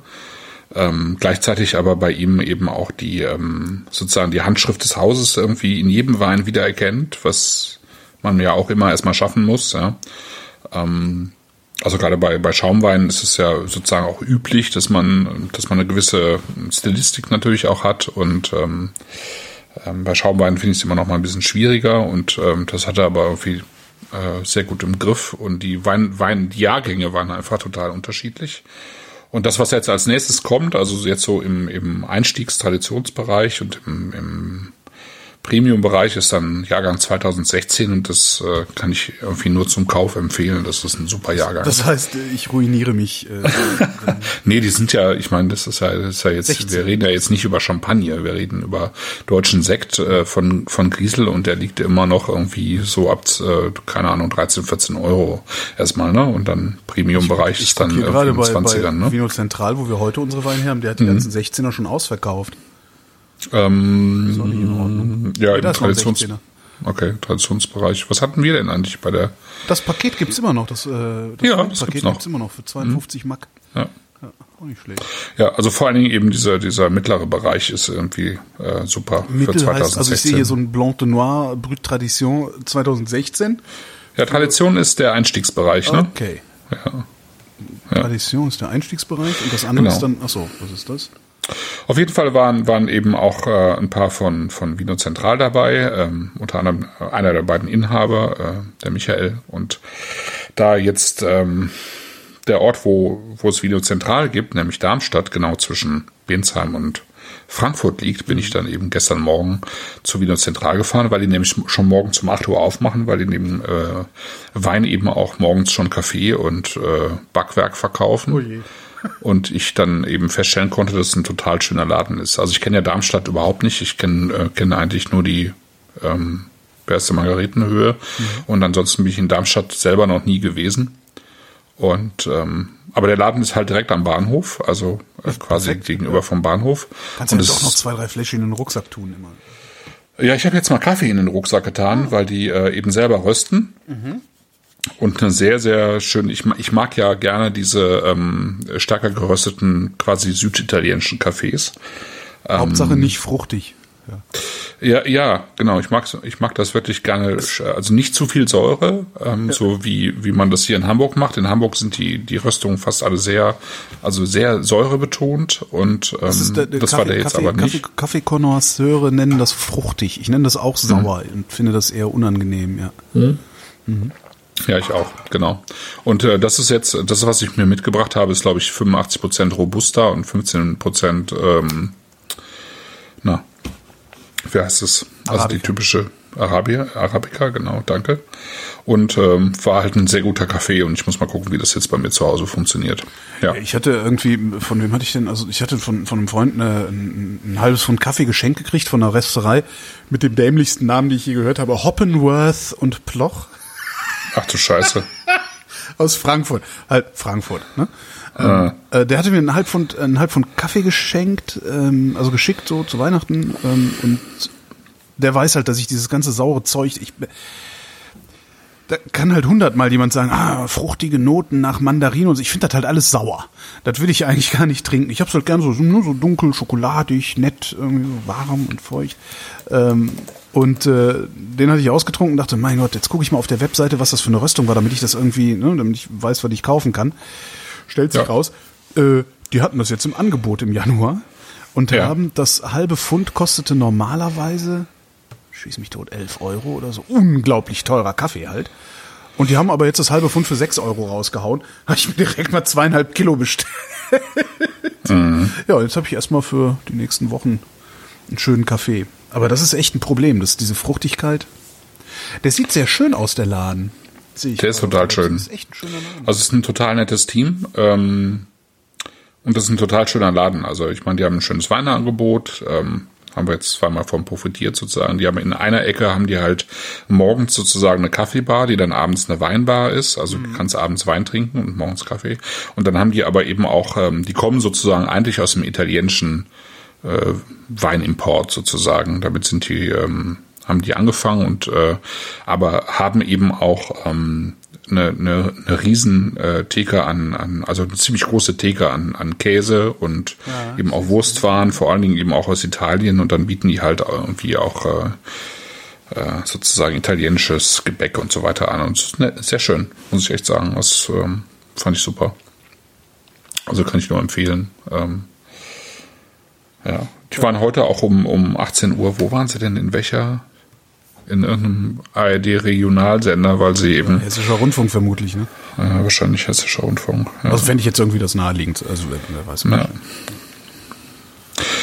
Ähm, weil sie eben zwei ähm, Mitarbeiter auch mit Down-Syndrom haben, die eben, ähm, aber mittlerweile, also ich meine, am Anfang war es natürlich eine gesponserte Stelle und ähm, mittlerweile äh, arbeiten die da aber eben eben ganz normal als äh, völlig normale Mitarbeiter, ähm, äh, was eben, wie der Michael jetzt sagte, eben einfach super funktioniert und einfach eine, Auch nicht, ne? Nee, nee, eben. Und eine totale Bereicherung für den ganzen Laden ist einfach, ne? Und ähm, einer von den beiden war eben äh, gestern Morgen, also den habe ich gestern Morgen eben auch kennengelernt. Das ist einfach irgendwie super. Das ist einfach äh, schön. Ja. Also ich bleib heute Abend beim Misko hängen, denke ich. Ja, kann ich nachvollziehen. Ich äh, werd, werd, obwohl ich ja eigentlich tendenziell ähm, auch immer mehr Weißwein trinke, äh, wahrscheinlich mir noch ein Glas von dem Monte Falco einschenken. Du klingst Genau. allerdings gerade eher so, als würdest du einfach umfallen und einschlafen. Ja, ich bin auch sehr müde irgendwie. Ich habe äh, also diese diese Nacht in Binsheim war irgendwie Und man säuft halt dann doch wieder zu viel, ne? Nee, habe ich gar nicht. Gar nicht? Nee, nee, nee. Wir, wir waren dann, wir waren abends irgendwie essen im, im Nachbarort beim äh, Mark Kaltwasser, witzig, ne? Kaltwasser. Kaltwassers Wohnzimmer. Ist ein, ähm, Ja. heißt das Restaurant, ähm, äh, was sehr schön war. Und wir haben halt ein bisschen, bisschen ähm, Wein natürlich noch äh, getrunken, aber nicht, nee, jetzt gar nicht so üppig.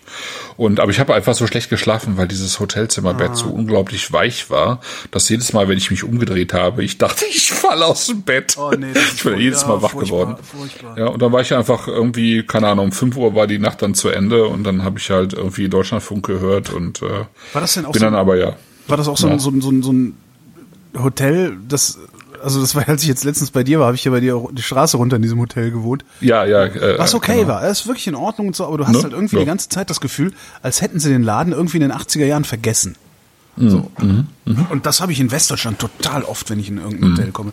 Und dann hast du auch wirklich so ein Einzelzimmer. Ich meine, in jedem normalen Hotel, wenn du alleine da wohnst, hast du halt mindestens so ein Queen-Size-Bett oder so. Also so 1,40 bis 1,60 breites Bett ist halt normal. Da wohnst, liegst dann halt alleine drin. Aber so westdeutsche Hotels, die haben dann echte Einzelzimmer, wo dann so ein 80 Zentimeter breites Bett in irgendeiner Nische mit so Holzvertäfelung ist und den ganzen Abend nur knarzt und so. Ich weiß nicht, das, deutsche Hotels, ey, müsste man eigentlich auch noch eine Sendung drüber. Ja, der Christoph Schlee, also der ähm, mein Ansprechpartner bei K&U Weinhalle, Mhm. wo wir auch schon häufiger bei bestellt haben, äh, der war gestern auch da, also ähm, vorgestern Abend und äh, der, der erzählte von einem Hotel in, in äh, Leimen, Mhm. Also da, wo Boris Becker herkommt, ähm, wo im Nachbarort eben auch ein Winzer ist und die hatten irgendwie da eben auch lange äh, abends gesessen und dann kam er in dieses Hotelzimmer, äh, also in dieses Hotel, was eben auch teuer war und irgendwie ein irgendwas, äh, keine Ahnung, Kongresshotel hieß oder so und dann kam er in dieses Zimmer und hat das Badezimmer gesucht und nicht gefunden. Und dann hat er irgendwann irgendwie eine Schranktür aufgemacht, da war dann ein, ein, ähm, Waschbecken. ein, ein Becken, ein Waschbecken Ja, drin, super. genau. Klo und das Klo war halt über den Flur, ne? Und er hat sich aber nicht getraut, irgendwie anzurufen und zu fragen, weil er dachte, er wäre irgendwie einfach zu betrunken, sozusagen, irgendwie, dass er irgendwie dieses Scheiß, diese Scheiß-Toilette nicht findet. Und der Winzer meinte dann am nächsten Tag, ja, und wie war's? Ach, was im Altbau. Das ist unglaublich, Ja. dass sie einem sowas überhaupt, dass sie einem sowas überhaupt anbieten, finde ich. Ja, ist schon krass, Das ist also. 2020. Ja, ja. Das ist wirklich so irre. Ja, und es war wohl wirklich auch nicht günstig, ja. Also, Ja, so was ähnliches habe ich mal in Würzburg erlebt. Ich hasse Würzburg. Ähm, ich halte Okay. Würzburg für einen unglaublich unangenehmen Ort, abgesehen, also außer diese schöne kleine Altstadt, aber die hast du halt in zehn Minuten durchmessen. Hm. Ähm, und da habe ich auch, in, das ist in einem der schlimmsten Hotels, in dem ich je gewohnt habe, das war in Würzburg.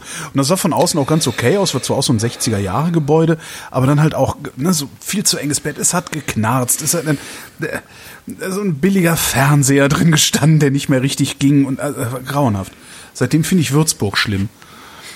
Und habe mich dann halt außerhalb dieser Altstadt von Würzburg auch nochmal ein bisschen umgeguckt. Also es gibt halt auch eine, kaum eine hässlichere Stadt als Würzburg, eventuell Köln. ja, ich, von Darmstadt kann ich es nicht sagen. Ich weiß nur, äh, Darmstadt ist äh, tatsächlich in, äh, im Krieg komplett ausgebombt worden. Als, äh, ja, insofern, also wirklich komplett neu Darmstadt ich, aufgebaut ich glaube, worden. in 2008 oder so das letzte Mal. Wenn überhaupt. Naja. Das Wikipedia-Foto von mir, das ist in Darmstadt entstanden. Immerhin. Ja. Der Chat sagt, Köln ist doch keine schreckliche Stadt, Kopfschütteln. Nee, nee, Köln ist keine schreckliche, Köln ist meine Heimatstadt. Nee, gar nicht. Und das wird auch so bleiben. Ich bin halt Kölner, äh, auch wenn Ja. ich in Berlin wohne, aber Köln ist halt, Köln ist halt unfassbar hässlich. Ich meine, machen wir uns mal nichts vor. Die Ja. haben Scheißhauskacheln außen an den Häusern teilweise. Also alles, was nicht Kirche ist, ist in Köln recht hässlich. Ja. Kirche und Klettenberg, ne? Kirche Klettenberg. Und ein bisschen was, was in der Altstadt wieder aufgebaut wurde. Jo. So, jetzt, äh, du gehst schlafen. Okay, EC, EC Gauting hat übrigens den Tribium noch betextet. Der, der Gott. fand ihn jetzt besser als den anderen. Riecht sehr intensiv und wenig primärfruchtig nach gelber Kaktusfeige und etwas Honigmelone, sowie vor allem zu Beginn nach Bergapfelsaft. Alles mit Specksteinmehl gepudert. Alter. Schmeckt dann in erster Linie naturtrüb, apfelsaftig, ohne Naturwein-Touch, durch das Gesteinsmehl leicht angecremt. Etwas weißer Pfeffer für süditalienische Verhältnisse, eine sehr potente Säure, die jeden Breiteanflug unterbindet, der ordentlich Okay. lange der ordentlich lange ist recht schmatzig. Der ordentlich lange ist recht schmatzig. Na gut, der ordentlich lange ist recht schmatzig, mit der Antenne zotzig drauf. Zeigt auch einiges an Kernobst bis hin zum weißen Pfirsich. Gekonnte Spannung zwischen Extrakt und Säure mit ausgedehntem milden Pfefferfinale. Pfefferfinale ist auch schön. Mit den meisten weißen Süditalienern, wobei für mich schon der Süden da weinmäßig schon auf der Höhe von Verona anfängt, habe ich das Problem, dass diese im Säurebereich deutlich schwächeln und somit anstrengend werden. Ja. Hier aber werden Druck, Frische und sogar etwas Eleganz sehr schön vereint. Super Zeug. Okay. So begeistert bin ich davon jetzt nicht. Also ich fand den ersten am schönsten. So. Okay. Haben wir eigentlich schon einen Termin für Februar? Nee, haben wir. Haben wir noch nicht? Dann Nee, müssen wir noch. nicht. Weil haben wir nicht? ich im Februar bin ich. Ei, der Stratz mit Öldenseck. der, Stützen zuckt. Ähm, Im Februar, äh, ja, kann eigentlich, ja, kann ich eigentlich nur am, am Sek, also in der, am Sek, Misch- Mittwoch war immer der gute Tag, ne, kann ich nur am 26. Kannst du nur am 26. Ich kann auch am 25. Ja, ich auch. Ja, Ja, ja. ja. ja. dann machen wir nächste Sendung. Dann haben wir jetzt einen Termin für die nächste Sendung. Ist ja auch schön. Äh, 26. Aschermittwoch. Februar ist Aschermittwoch äh, um 20.30 Uhr. Aschermittwoch um 20 Uhr. Ich verbrenne mir hier der Nobel. Ja, Wird genau. der Nobel nee, der? Nobel ist ja schon am Dienstag verbrannt. Du Der wird der nicht am. Nee, Dienstagabend wird er natürlich ver verbrannt. Driss Mit, jetzt. Mittwoch ist alles vorbei. Driss. Ja, dann ist er da. Du bist schon lange aus Köln weg, du. Ja, doch, sehr lange, ja. Hm. Aber die Nobelverbrennung auf der äh, Rohnstraße? Nee, wo war der? Ja, aber Dienstagabend. Echt? Ja, klar. Ja, nee, es ergibt ja auch Sinn, aber äh, mhm. vielleicht habe ich dann doch nicht genug ausgespuckt. mein lieber Christoph, also die nächste Live-Sendung, wer jetzt gerade live zuhört oder ja. später äh, von, aus der Konserve und das gerne mal live erleben möchte, ähm, also ohne die ganzen Sachen, die Peinlichkeiten, die ich dann rausschneide, also alle, die gerade den Podcast hören, ähm, sollten sich darüber im Klaren sein, dass die Live-Sendung fast 30 Minuten länger ist, normalerweise. Geiler Teaser, ne? Glaubt mir, eh ja, glaubt mir eh kein Schwein. Schon fast, ja, ja. Vergessen wir das. ähm, Aschermittwoch, 20.30 Uhr, trinken wir die nächsten Weine. Wissen wir schon, was wir trinken? Nee, noch nicht. So, dann warten wir mal ab, was da kommt. Ne? Ja. Danke, Christoph. Danke, Holger. Danke, Publikum. Danke, Wolfram. Ja. Wenn Sie in Nizza eine typische Nizzaer Kneipe suchen, ein Fischrestaurant am Hafen und Sie glauben, da ist alles frisch und alles billig, ähm, dann misstrauen Sie erstmal sämtlichen Empfehlungen. Es gibt tatsächlich ein Restaurant, das ist Cassin es ist zwischen all diesen Hafenrestaurants, wo man auch auf der Terrasse sitzen kann, ich meine, auf der Straße sitzen kann und es ist alles schön und pittoresk und touristisch und das hat man sich eigentlich vorgestellt und man glaubt, das ist dann besonders gut. Und Cassin hat einen Vorteil tatsächlich, der Mann ist so eingeführt, er ist der Älteste am Ort, am Platze. Alle Fischer kennen ihn und wenn sie frische Fische bringen, dann ist er der Erste, dem sie diese anbieten. Deshalb sind die Fische bei ihm besonders frisch. Das heißt, die Chance, einen alten Fisch zu kriegen, einen vergammelten Fisch, ist bei ihm geringer als woanders. Punkt. Damit erschöpfen sich seine Qualitäten absolut. Denn die Zubereitung dieser Fische ist wiederum genauso schlimm wie nebenan. Das heißt, ein Turbo zum Beispiel. Ein Turbo den wir hatten für zwei Personen, wird nur gemacht, ab 140 Franc, das muss man sich vorstellen, das sind 70 Franc pro Portion. Das war ein Baby-Typ, ähm, durchgekocht und mit Aioli, sehr ordinär und äh, ohne irgendwelche Kunstfertigkeit, außerdem noch schlecht rangiert und alles Mögliche. Es lohnt einfach nicht, dort zu essen, weil der Preisunterschied ist, fehlen die 15 Prozent, die in dem draufstehen. Aber sonst kosten ein Typ auch nicht mehr als 70, 70 80 Freunde im guten Restaurant. Diese Unterschiede lohnen einfach nicht.